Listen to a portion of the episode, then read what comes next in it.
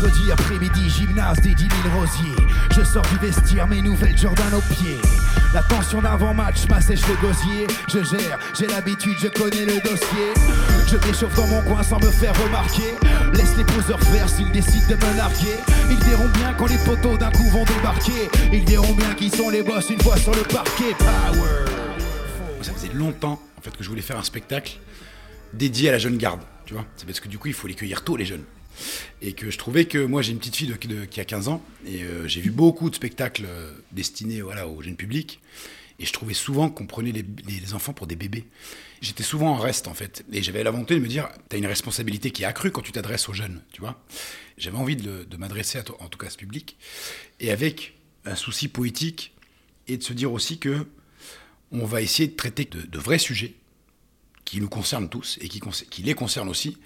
Et même si c'est un peu, euh, entre guillemets, grave, parce que là, en l'occurrence, on parle d'une rixe entre deux bandes rivales et il y a un gamin qui est resté sur le carreau, ben, c'est un prétexte à raconter le monde dans lequel on vit, si tu veux. Et moi, je trouvais que du coup, par ce biais-là, il y a plein de thématiques que nous, on aborde dans le spectacle, tu vois. Le rapport à la, à la, mémoire, à la vieillesse, tu vois, la, la grand-mère, tu vois, l'arrière-grand-mère, euh, le rapport aussi à la fantaisie, euh, le rapport à la fratrie, euh, ce côté aussi, même la conscience de classe, au final, parce que Victoire, tu vois, issue de, de, son quartier, ça aussi, c'était quelque chose aussi de se dire, voilà, à un moment donné, dans le, dans le troisième couplet de la première chanson, on dit j'aime ces bruits, j'aime ces odeurs. Ça aussi, c'est politique, tu vois il y avait la volonté aussi de ramener le rap aussi sur les planches de théâtre. Parce que ça aussi, c'est un geste éminemment politique pour nous. De se dire que le rap est une expression poétique contemporaine. Notre sueur, on va se dire, on va se creuser la tête avec Sylvain, Valentin, Estelle, enfin toute l'équipe du, projet pour essayer d'être ambitieux en fait. De se dire, il y a des, vrais moments de théâtre, des vrais moments de concert, il y avoir de vrais textes, et en même temps, c'est destiné à partir de 9 ans et jusqu'à. Euh, il n'y a pas de limite, quoi, tu vois. Ça, c'est des projets pour moi que je casse dans la, dans la catégorie éducation populaire. Justement, je voulais en venir à l'effet qui est recherché par ce spectacle. Hmm. Qu'est-ce qui est visé en fait? Comment imprimer Comment toucher Comment faire réfléchir? Bah, t'as tout dit, hein. c'est ça, c'est exactement ça, c'est leur, leur, procurer les émotions, les faire cogiter. J'aime bien aussi, moi, se dire qu'ils viennent au théâtre et en même temps, tu les vois hocher de la tête. Parce que du coup, quand ça part, quand, quand on voit les chansons, tu vois qu'ils sont en mode, ils sont un peu égarés, les, les, les, jeunes, ils se disent, ah ouais, il y a du vrai pora, mais en même temps, je suis venu voir une pièce de théâtre, je comprends pas trop. Et cette, alliance, en tout cas, entre rap et théâtre, c'est quelque chose aussi qui se fait très rarement, en fait.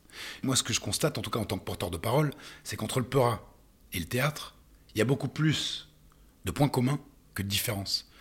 Moi, en tant que porteur de parole, c'est juste une question de rythme, en fait, tu vois, et de gestion des silences, en fait, entre le parler, jouer, et le parler rappé, quoi, tu vois. Et donc moi, ça fait longtemps que je me dis, effectivement, il y a une filiation qui est toute naturelle entre le, théâtre et le rap, en tant que deux expressions poétiques contemporaines. Et malheureusement, ça se rencontre très rarement en fait sur le plateau, très très rarement, parce que les clichés ont la peau dure, comme dirait Flint. Et nous, on se dit voilà, ben, on veut casser les ponts. Moi, tu sais, moi dans ma carrière, en fait, j'ai toujours euh, voulu faire des ponts, tu vois. Mais les ghettos, moi, ça me, ça me fatigue vite, tu vois, de tout type de ghetto. Et moi, j'ai toujours voulu amener le rap euh, sur des terrains un peu différents, quoi, tu vois, hors des sentiers battus. J'ai 10 ans. Je m'appelle Victoire. Face à moi, il y a le lit vide d'Isaac. Isaac, c'est mon frère. Maman dit qu'Isaac se repose quelque part, ailleurs. Mais pourquoi Isaac ne se repose pas ici dans son lit J'ai demandé. Tu poses trop de questions, a répondu maman. Est-ce que vous avez aussi réfléchi à l'idée de faire d'un fait divers, ou en tout cas c'est souvent comme ça que c'est montré, ce genre de drame, de faire de ce fait divers une question sociale bah effectivement, de toute façon, tout est politique dans ce, dans, ce spectacle. On voit bien aussi l'héroïne, tu vois, Victoire, rien que par son nom déjà. Tu vois, bon, euh, issue du quartier populaire, elle s'appelle Victoire, c'est pas anodin ça déjà. De se dire que voilà, cette petite fille, euh, elle va se battre contre, contre toute la fatalité qui s'abat sur elle. Et issue des quartiers populaires, euh, voilà, elle va, elle va se dire, ben, je vais prendre ma vie en main, quoi tous les, héros de l'histoire, en tout cas, c'est tous issus des quartiers populaires, ça c'était hyper important pour nous. Donc destiné en premier lieu aux enfants des quartiers populaires. Avoir du rap dedans aussi, c'est comme vecteur aussi pour leur dire, bah c'est votre culture, c'est notre culture, et là on va faire une histoire avec ça pour nous, par nous et pour vous. Et ça c'était aussi très important. Après, du coup, Sylvain Levé, lui, il a choisi le traiter vraiment par l'absurde, et je trouvais ça hyper fort et hyper poétique, parce que du coup, le frère de Victor s'appelle Isaac, comme Isaac Newton. Et Isaac Newton, c'est quoi? C'est la théorie de la gravité, la pomme. Et cette baston-là, elle commence avec, une histoire de pomme. Isaac shoot dans une pomme, la, pomme arrive au pied d'une fille assise sur un banc, le frère de la fille prend ça pour un affront, et bim, les bagarres démarrent. Il se prend une raclée, il revient, il se venge, il lui met un coup de couteau. Et tout ça à cause de quoi? À cause d'une pomme. Et tu te dis, un petit truc de rien du tout, ça peut avoir des conséquences qui sont désastreuses. Et ce traitement absurde, en fait, qui est un peu comique et qui est un peu poétique, moi je trouvais ça hyper intéressant. Pour aussi rendre compte aux enfants aussi que du coup, bah voilà, euh, ça part d'un rien, des fois, et c'est des conséquences ravageuses, quoi. Comment ils réagissent euh, justement les enfants? Là, ici, après la représentation de l'endormi, il y a eu un petit échange euh, avec les jeunes. Qu'est-ce qui les interpelle? Et je suis curieux de le, de le savoir. Nous, on fait toujours ça, dès qu'on finit le spectacle, puisque pour nous c'est nouveau, en tout cas de s'adresser aux jeunes, on ne se sentait pas de, comme on, fait un concert traditionnel, de se dire, allez, on fait le concert, après on rentre en loge et puis c'est fini, terminé. Non, en fait, on voulait aussi se dire, voilà, percevoir un peu ce truc-là, puis avoir ce petit moment d'échange informel entre eux et nous, quoi. Et, euh, à chaque fois, nous, on est. euh, c'est hyper agréable parce que on voit déjà que les enfants et, les, jeunes comme les moins jeunes, hein, parce que tu vois, ça peut être, il y a tout type d'âge qui viennent nous voir. Mais on voit déjà qu'ils sont hyper euh, contents de ce qu'ils viennent de voir. C'est-à-dire qu'en vrai, tu sentais qu'au départ, ils se disent Vas-y, ça va être relou cette histoire encore, aller au théâtre. Et les profs, ils nous cassent la tête avec nous envoyer au théâtre. Et du coup, quand ils voient que ça commence par une chanson rappée, tout ça, machin, ils disent Ah ouais, que ça parle de leur réalité aussi, si tu veux. Ben, ils se sentent vraiment concernés. Et puis après, il y a plein de questions, en gros, qui sont hyper riches. Par exemple, là, du coup, il y a des questions sur la scénographie, il y a des questions sur euh, combien de temps on a mis pour fa- faire le spectacle. Ils se disent, ah ouais, c'est un vrai métier, est-ce que vous vivez de ça? Et du coup, nous, c'est l'occasion aussi de leur dire que, mais ouais, en fait, les gars, euh, vous êtes tous des créateurs en puissance. Il y a plein de, il y a plein de métiers dans le spectacle qui pourraient euh, être, vous être destinés. Il faut juste s'y intéresser, si tu veux. Voilà, c'est des prétextes. Après, ça peut tout et de rien. Il y en a d'autres qui peut, forcément, tu peux avoir la question aussi euh, bidon, genre, euh, vous avez une chaîne YouTube et vous gagnez combien d'argent et toutes ces conneries, tu vois. Mais ça fait aussi partie du jeu, si tu veux, parce qu'il y a aussi dans, ce- truc-là de starification, forcément, ils vont se dire, alors, ça pèse ou quoi?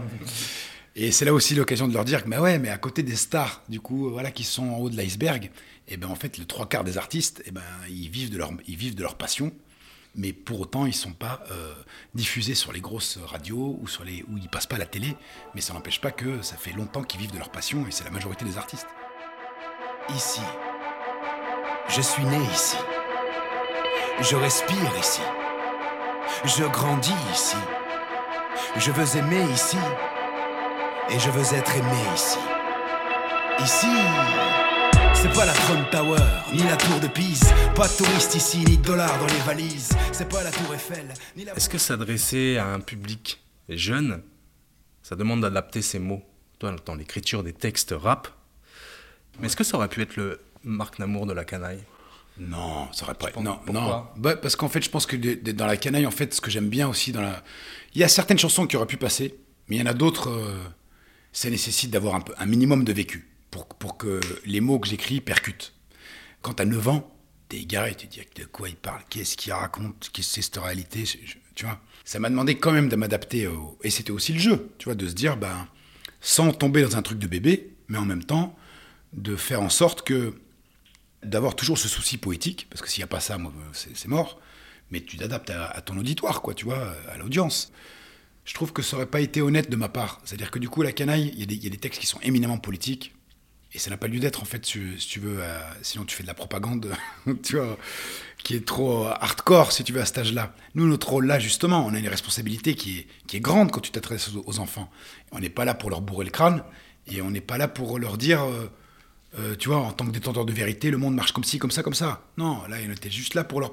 Tu les aides à réfléchir, tu leur poses un cadre qui va peut-être les nourrir, qui va peut-être les frapper, en tout cas qui va peut-être les rendre un peu curieux d'aller chercher un peu plus loin, quoi, tu vois, que le bout de leur nez. Et là, c'est déjà bien, quoi, tu vois.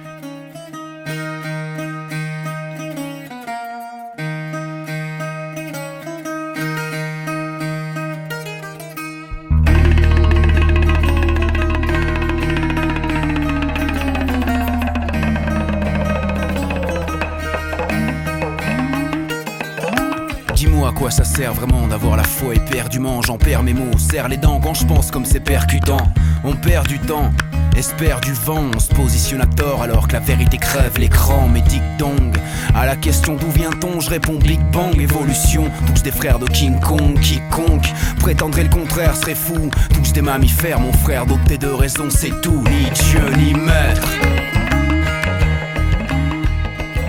Puisqu'on en est euh, sur la canaille, c'est vrai que tu as peut-être plus été habitué à, faire des concerts où les gens bougent. Qu'est-ce que ça te fait que le public soit assis quand tu rappes? À, côté de mon parcours euh, rapologique, on va dire, j'ai toujours fait plein de créations un peu à côté, si tu veux, et qui, qui faisaient des ponts. Euh, des fois avec euh, du jazz, avec des fois avec des, des, des, Touaregs, des fois avec, tu vois, des, projets rock, comme avec Serge Tessoguet, debout dans les cordages. Enfin, tu vois, et j'ai joué dans plein de réseaux différents. J'ai joué dans le Festival d'Avignon cinq fois, dans le IN. J'ai joué dans des scènes nationales, dans des CDN, dans des squats, dans des salles de musique actuelles, un peu partout. Et je trouve que moi, je me sens à l'équilibre. Et donc, du coup, ça fait longtemps en fait que je suis habitué à voir des fois un auditoire ou une audience assise. Parce que en fonction des réseaux, tu vois, genre quand tu joues dans le d'Avignon, les gens ils sont assis. Et ça fait longtemps en fait que je fais des projets annexes où j'ai des, des publics différents et j'ai des conditions de concert ou de spectacle différentes.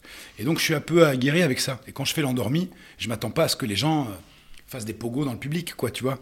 Ils sont là, ils écoutent une histoire, ils sont tranquilles, ils sont posés, et le spectacle, il est, il est plutôt dédié à être comme ça. C'est-à-dire que tu as envie de. Si tu étais debout, tu n'aurais pas la même écoute. Et là, vu qu'on est dans le théâtre, et qu'on veut avoir des vrais moments de théâtre, c'est pas mal d'être assis. Après, effectivement, quand les chansons sont là, ben, es un peu, peut-être un peu frustré, mais c'est pas grave, ça fait partie du jeu, parce que, parce que l'écoute, elle est différente que quand, quand, tu, viens à un concert de la canaille, là, c'est le boxon. Ça, c'est le bordel de A à Z depuis le départ. Donc, euh, tu veux sauter, tu veux pogoter, tu veux faire des slams d'entrée de jeu, tu fais ce que tu veux. Et c'est justement ça qui est cool. Ça m'a interpellé parce que nous, on aime bien tirer les fils. Et en fait, j'ai retrouvé une interview, je sais plus de quand ça date, un un petit article. Tu disais, être debout, c'est ce que j'attends d'un artiste et du monde en général. On défend, euh, moi, ce que j'appelle une poésie verticale. C'est-à-dire que euh, ça part des bas-fonds, puis ça veut, et puis ça veut s'élever sur le toit du monde effectivement, la, quête, la quête c'est une, quête d'élévation, d'émancipation. Donc effectivement, se redresser les chines, quoi, tu vois. tu vois, arrêter de courber le dos, arrêter de raser les murs, arrêter de, de se désintégrer pour s'intégrer. Et donc effectivement, euh, bien sûr, c'est c'est ce que j'aimerais en tout cas que quand je serai, tu vois, je sais pas, quand je serai sur mon lit de mort, je me dirais, putain, j'espère qu'en tout cas, j'aurais pu peut-être avec ma petite, contribution euh, amener en tout cas, voilà, peut-être des, petites euh, des petites clés d'émancipation. En tout cas, une volonté de se dire, ben voilà, je suis quelqu'un, je suis quelqu'un, il va falloir faire avec. Et le premier qui va vouloir me réduire, moi, mon identité, ma culture, mes origines sociales, ça va, il va avoir des problèmes.